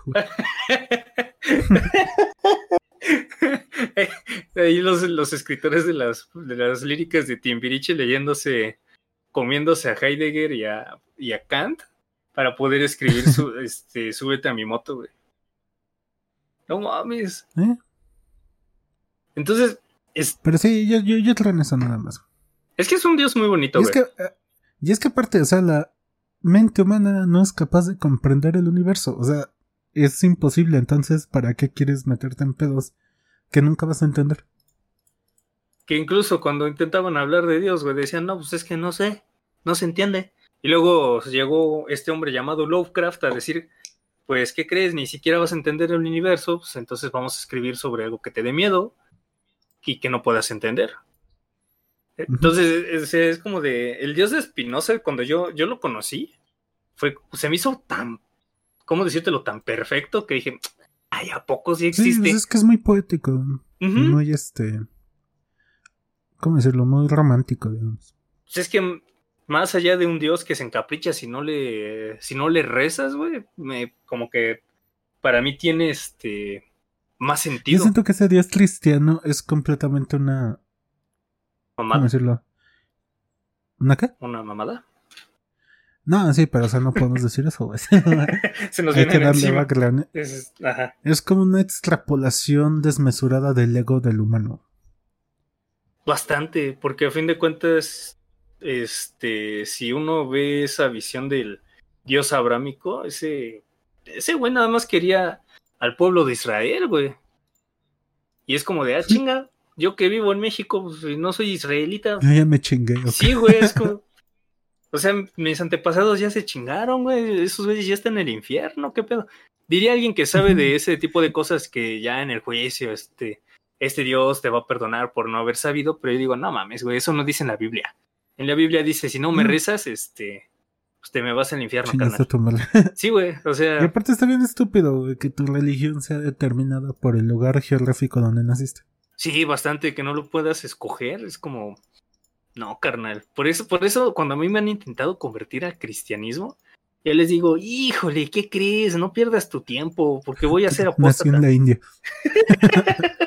Nací en la India. Tus hechizos son inmunes. Yo, Tú no tienes poder aquí. yo le rezo a la- al dios vaca, carnal. Yo, yo, yo no puedo comer, que este, ¿cómo se llama esta madre? Este, barbacoa los domingos después de una pedota, porque pues, el dios vaca se me encabrona. Pero, o sea, como dices, mira, el cristianismo a mí se me hace como una, un arma, porque, por ejemplo, yo me metí y está bastante interesante verlo desde el psicoanálisis, porque a fin de cuentas, si vemos, por ejemplo, a los testigos de Jehová, que es una secta bastante fuerte, es como, ¿qué pedo, güey? O sea, ¿cómo es que permiten esto? Y pues en psicoanálisis hablan de este sentido oceánico, hablan de cómo es que se utiliza a- incluso a veces a Dios como un yugo, voy a utilizar la palabra yugo aunque no sea la mejor, para poder como controlarte. No solamente tú solo, sino Sí, completamente. y por eso me llamó mucho la atención, porque te juro, hay veces en las que me han intentado convertir de que, ay, es que vente a la iglesia, y he ido, y yo digo, pues está bien, güey, pero le están rezando a un dios israelita, o sea, yo tendría que estarle rezando a Tlaloc, a, ¿cómo se llama? A Huitzilopochtli, a... ¿Cómo se llama este otro? Al... Ay, el que era... El que iba, el, que- el dios del inframundo maya, güey. Era este. Ay, ni idea. Yo pensé que ibas a decir que es Alcoatl. No, aparte que el Zacotl es, es chido, güey, pero. No, no es Calmitac, güey. Es. Ah. Es el dios que te come una vez pasas por todo este proceso de que cuando mueres, güey. Se me olvidó, güey. ¿Tonantzin? No. No sé, güey. Luego, luego, luego te lo diré. Pero te- teóricamente yo tendría que. O sea, de los dioses aztecas sé que la de la muerte es Tezcatlipoca y del inframundo es Mitlantecutli. Andas, mi Tlantecutli. Precisamente, pues el Mitlán, No mames. el lugar de los... Que no es inframundo como tal, es el lugar de los muertos. En sí se le llama inframundo maya, güey, porque la gente al final como que así es como no, se lo pero puede estos son este... No, pero ellos son este... ¿Cómo se llama? Este, mexicas. Mexicas, andas. Es que, güey, o sea, en sí esa debería de ser nuestra religión. ¿Sí o no? O sea, por- determinada por esto, pero al final resultó que no. Resultó que vinieron unos Y españoles. aparte estaba más chida, güey, estaba más épica, güey, la teoría de las eras de los soles y todo eso, estaba bien loco, güey. Y no solo eso, güey, aparte era muy natural, güey, hablaba mucho de la naturaleza. Ajá, es como de estas religiones, ¿cómo decirlo? Tempranas o religiones que después el cristianismo consideró paganas, que son muy panteístas, ¿no? Muy de la naturaleza. Ujú. Que al final el pinche, este, ¿cómo se llama? El, el cristianismo tuvo que adaptarse y absorber ciertas cosas de las religiones que iba erradicando, porque si no, imposible de poder transmitir, güey. Entonces, a fin de cuentas, a mí no me gusta el, el cristianismo. Lo siento si hay algún cristiano. Digo, no, no te condeno ni nada. No digo que sea malo, sino que para mí, yo, Luis Fernando, no considero bueno el cristianismo. O sea, tú puedes considerarlo bueno y está bien, carnal. No tenemos por qué coincidir en todo. Las diferencias es lo que nos une. Si somos todos iguales, qué pinche hueva. ¿Me explico? Porque si no, luego la gente se Pero encabrona. en fin. Entonces, Ya que sí, ya hay que cortar, güey. sí, sí, sí, nos, Que ya nos mamamos mucho. Sí, empezamos hablando de Freud y terminamos hablando de religiones. Es, es el efecto Freud. Ese hombre le dio a todo, con todo. Entonces, obviamente vamos a seguir hablando de estos temas, cada uno desde como, ¿cómo decirlo? Desde su experticia. Yo con mirada clínica, porque a fin de cuentas eso es a lo que más me he dedicado. Y Víctor, pues con su mirada filosófica, este, pesimista, sin sentimientos, a lo Grumpy Cat. Este, Absurda. andas. Sí, güey. O absurd absurdista, güey. Porque Absurdista. absurda se puede malinterpretar. Sí, sí, porque luego la gente, ah, es que eres muy absurdo, no, cabrón. Eh, soy absurdista, porque si no, no me Ya entiendes. quisiera, ¿no? Entonces, miren, gente, léanse a Freud, échense un clavado, no es historia. eh, Freud es una clínica completa. Si pueden, vayan a análisis, si no les gusta, cámbiense. Los, hay más de un millón de psicólogos en todo México, carnal. Habrá uno que sí te funcione. Y eso es lo que yo digo, o sea, porque hay gente que dice, ah, es que la psicología no funciona porque fui a uno y no me funcionó. No, carnal, hay mil. Habrá uno que te, ca- que te caiga bien, que te guste, carnal. Yo, por ejemplo, yo ahorita hablo de esta parte y quizás ya, no, ya te caí mal. Está bien. Estás en tu derecho. ¿Por qué la gente no entenderá esa parte? ¿Quién fue? ¿Quién fue el yo creo que tiene que ver con que quieren. O sea, vivimos en esta sociedad de la inmediatez. Mm, mm, Que si quieres entretenimiento, lo tienes en un clic. Quieres comida, lo tienes en, en un clic. Necesitas un taxi, lo tienes en un clic. Yo creo que pasa lo mismo. Quieren un psicólogo que funcione en la primera terapia. En la primera sesión, perdón. Que también esa es una crítica, que en 10 sesiones ya quieren curar la depresión y yo, no seas mamón, güey. Yo que he padecido de melancolía, carnal, no, no se puede, güey. Entonces, miren, la neta, está bonito. Vayan a análisis, vayan a, a psicoterapia, vayan a cualquier otra, al menos yo desde mi punto de vista psicoanalítico o, o psicológico, y van a ver cómo es que uno se empieza a entender. No lo vean como gasto, sino como inversión. Y está bien bonito, de verdad. ¿Tú has ido a terapia, Víctor? Sí, ¿verdad? Una vez. Este, no. No. Fui a terapia, no, es que no fue terapia como tal, fue como unas sesiones que nos llevaron del trabajo, nos obligaron a ir. Porque en un tiempo estuve como en una tipo de consultoría que veía temas de seguridad y veíamos una que es la cosa medio... Intensa. No, no, no, sí, fuerte, pero no, anormal, digamos. Entonces nos llevaban a platicar con psicólogos para ver cómo estábamos. Y ya. Pero no eran terapia per se. Solo pláticas. Eran como más diagnósticos, digamos. Mm, Sí, con eso de que no tienes sentimientos, pues cómo, cómo diagnosticarte, carnal. Entonces, Digo que terminamos, terminé hablando de esa vez. ¿De qu- quién fue? De filosofía, pero no me acuerdo de quién fue. siempre tiene que terminar hablando de filosofía. Sí, güey. Entonces, ya ahora sí, para cerrar bien, Bueno, La- esas veces que fue. La siguiente vez, pues, veremos a Kant. Obviamente, pues, ya iré retomando un poco más a Freud, ahora que ya expliqué un poquito de todo este universo que es el psicoanálisis. Una embarradita, ¿no? Yo digo, pues, pueden meterse incluso, hay videos, yo recomiendo mucho eh, ahorita a Migala, porque Migala he notado que saben muchísimo sobre psicoanálisis, pero también a Roxana Kramer, que es una... ¿Cómo decírtelo? Es que, es que mi gala es. Ajá. Hasta hicieron una vez el chiste, güey. De que los podcasts siempre están formados por un güey que nadie sabe qué hace. por un psicólogo y por un este. En ese caso dijeron un este un programador o algo así. Y, pe- pero un güey dijo, no, no cuenta ingenieros, porque el vato que le contestó, di- no, dijo, en vez del programador puede ser un ingeniero en no sé qué, porque ese güey tenía un podcast también con un amigo que era psicólogo y él era ingeniero en no sé qué, güey. Entonces ya, ya es como que una, güey, es, es parte del inconsciente colectivo, güey, formar, formar este podcast con este personas así, güey. Un psicólogo. Porque, por ejemplo, de mi gala, Ajá. el hobbit es el güey que nadie sabe qué hace, güey. El santo es psicólogo y David es este desarrollador. Y nos- a nosotros nos falta alguien que nadie sepa qué hace. Ajá, entonces hay que invitar a un amigo que ni dé su nombre, güey. Se va a llamar el orco. Ay, güey. El orco. te Tenemos que buscar a nuestro orco para ver, para que empiece a ser un poco más dinámico esta parte, pero... Pero ve como que está un poquito separado, porque este... Digo, el santo ese güey es psicólogo, pero es el que más habla como de cosas de la vida diaria y es más directo. Y este David, el que es el desarrollador, es el que está más clavado con el arte y la poesía. Bueno, no, porque yo también, ¿no? Creo que de poesía estamos más o menos igual. Pero tú eres más de leer poesía romántica, ¿no? A veces. Y yo soy más de leer poesía tipo la tabaquería, cosas así, más de la vida. ahí estamos como que mezclados. No somos una calca de migala tal cual. Pero por ahí vamos, güey. O sea, son buenos. Sí, nos falta el güey que nadie sepa qué hace.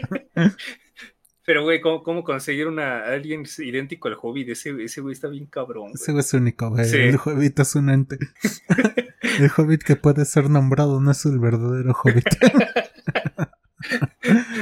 Solo sabemos que se aparece en, en ese tipo de, de videos o podcast y hasta ahí, güey. Gracias al internet tenemos conocimiento de él, güey. Pero sí, güey, es interesante. O sea, nosotros jamás vamos a tener la, ¿cómo decírtelo? La, la verdad completa. Pero yo sí digo, güey, si lo leíste en un artículo de Google, vete a la verga. Si me vas a hablar de Freud, por favor, carnal, al menos la, haberte, haberte leído introducción, güey. Al menos las primeras 10 páginas, carnal, para ver si de menos le entendiste algo. Ahí sí, ahí sí te acepto que me critiques que estoy pendejo y que no sé nada. Porque al menos leíste. No te fuiste a Badabun, este, siete frases de Freud. La sexta te va a impresionar. No, carnal. Lee, échale canas. Está bonito. Nada más que hay gente que a la que no le gusta leer. Algo con lo que quieras cerrar tú, Víctor, Víctor Migala, Víctor Hobbit. Este, el horóscopo de Kant, güey. ¿Quieres el de Kant o el de Freud? Pues uno y uno, ¿no? Uno y uno. El de hoy y el del siguiente semana. Mm, va, entonces, ¿cuál quieres primero? ¿El de Kant? A ver, el tuyo, el de Freud. El de Freud. Yo aquí tengo. Pues, el yo y el ello, güey. ¿O quieres el de. ¿Cómo se llama? El de malestar en la cultura. Y está bien. Va. No, el yo y el ello está bien. Va, entonces, este. De la página 9 a la 257.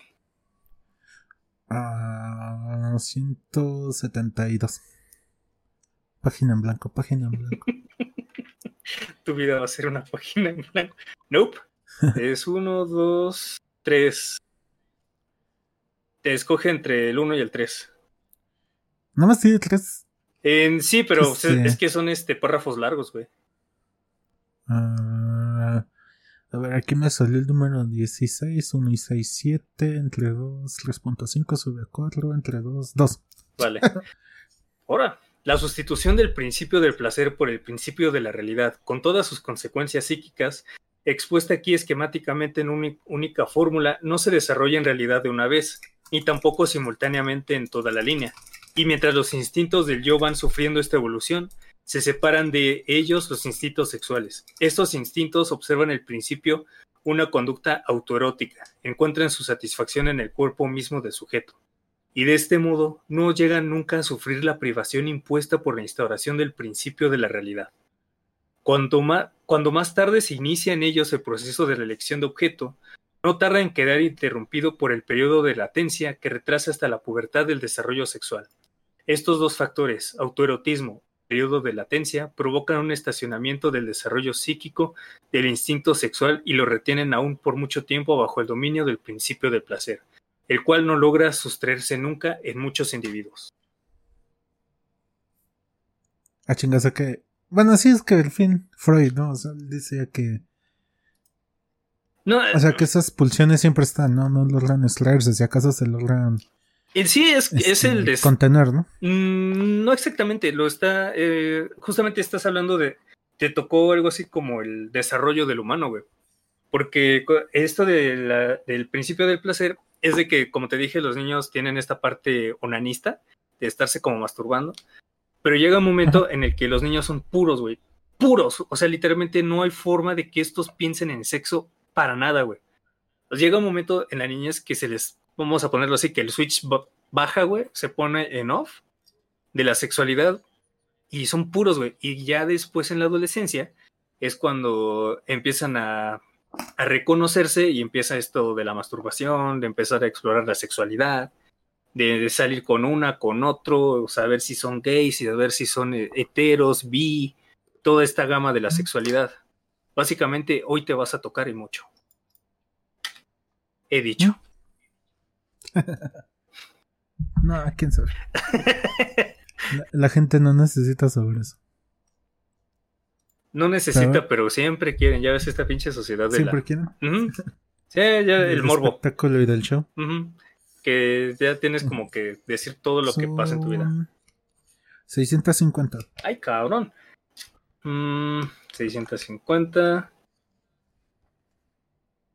325. Qué predecible. Conta solo una, una, una línea, güey. Con no solo una línea, güey. Justo la mitad, güey, te mamaste. Por eso dije que predecible. 650, rápido, di algo. Pensaban que eres estúpido. Entre dos, 325. Más sencillo, güey. Mira, ven. Bueno, te leo el único párrafo que hay, ¿no? Porque los demás están cortados. Ok. Ah, está largo. Para ver. Nuestras representaciones todas son referidas a algún objeto por el entendimiento, y dado que los fenómenos no son más que representaciones, el entendimiento las relaciona en alguna cosa tomada como objeto de la intuición sensible. Mas este algo es, bajo esta relación, en cualidad de objeto de una intuición trascendental, el objeto trascendental. Por este objeto debemos entender alguna cosa igual a X de la que nada sabemos en sí mismo en general, entre paréntesis, según la disposición presente de nuestro entendimiento, y de ella no podemos saber más que a título de un correlativo de la unidad de la apercepción que sirve para unificar lo diverso en la intuición sensible, operación mediante la cual el entendimiento liga lo diverso en el concepto de un objeto. Nunca puede este objeto trascendental ser separado de los datos sensibles, pues entonces no quedaría nada por medio de lo cual sea pensado. Así pues, no es un objeto del conocimiento en sí, sino únicamente la representación de los fenómenos bajo el concepto de un objeto en general, concepto que determinará lo diverso de los fenómenos. Es decir, las cosas existen a través de la razón. ¿Qué? Y es lo que te decía, güey. es el pedo del lenguaje, güey. El mundo existe a través del lenguaje y es ahí cuando hay pedo. Porque las cosas pasan, te suceden, pero los fenómenos cuando los intentas explicar es cuando hay pedo, güey. es cuando es difícil. es cuando te metes en pedos y es de, ah, chinga, y a ver, ¿cómo, cómo le hago para explicarte? Ajá. Sí, güey, sí, o sea, sí tiene un chingo de sentido. Es como dicen, el lenguaje es mi superpoder favorito, pero qué, qué maldición, güey. si pudiéramos simplemente ¿cómo decirlo? Como una computadora se... o sea, los... En un procesador los transistores se comunican entre ellos de manera completamente entendible por flujos de energía, casi fueran nuestras mentes, que pudiéramos comunicar nuestras mentes sin, a través de un flujo no sé de qué, güey, pero que funcione sin traducciones, sin interpretaciones. Mm, Estoy seguro de que incluso seríamos una especie más feliz. Porque, güey, o sea, las personas entenderían el sufrimiento que están causando sin necesidad de explicaciones. Y, y, o sea, sin necesidad de una traducción, de una explicación, lo podrían sentir más en carne propia, digamos. Suena idílico, güey. Suena bonito, pero no sé. Yo creo que eso lo puedo. Sí, obviamente te estoy hablando de comunicación sin lenguaje, güey. Entonces, obviamente es idílico. Yo creo que deberíamos de explorarlo con ya con Kant, güey, para poder cerrar ahora sí que con gusto y que las personas no se aburran de escuchar a dos idiotas hablar. Va, me parece bien. Entonces, gente, eh, dirían por ahí buenas tardes, buenos días, buenas noches, sea la hora en la que nos estén escuchando. Si es en el baño, si es mientras hacen tarea, que tengan una, un bonito día. Así es cuídense mucho, nos escuchamos. Hasta luego. Bye. Adiós.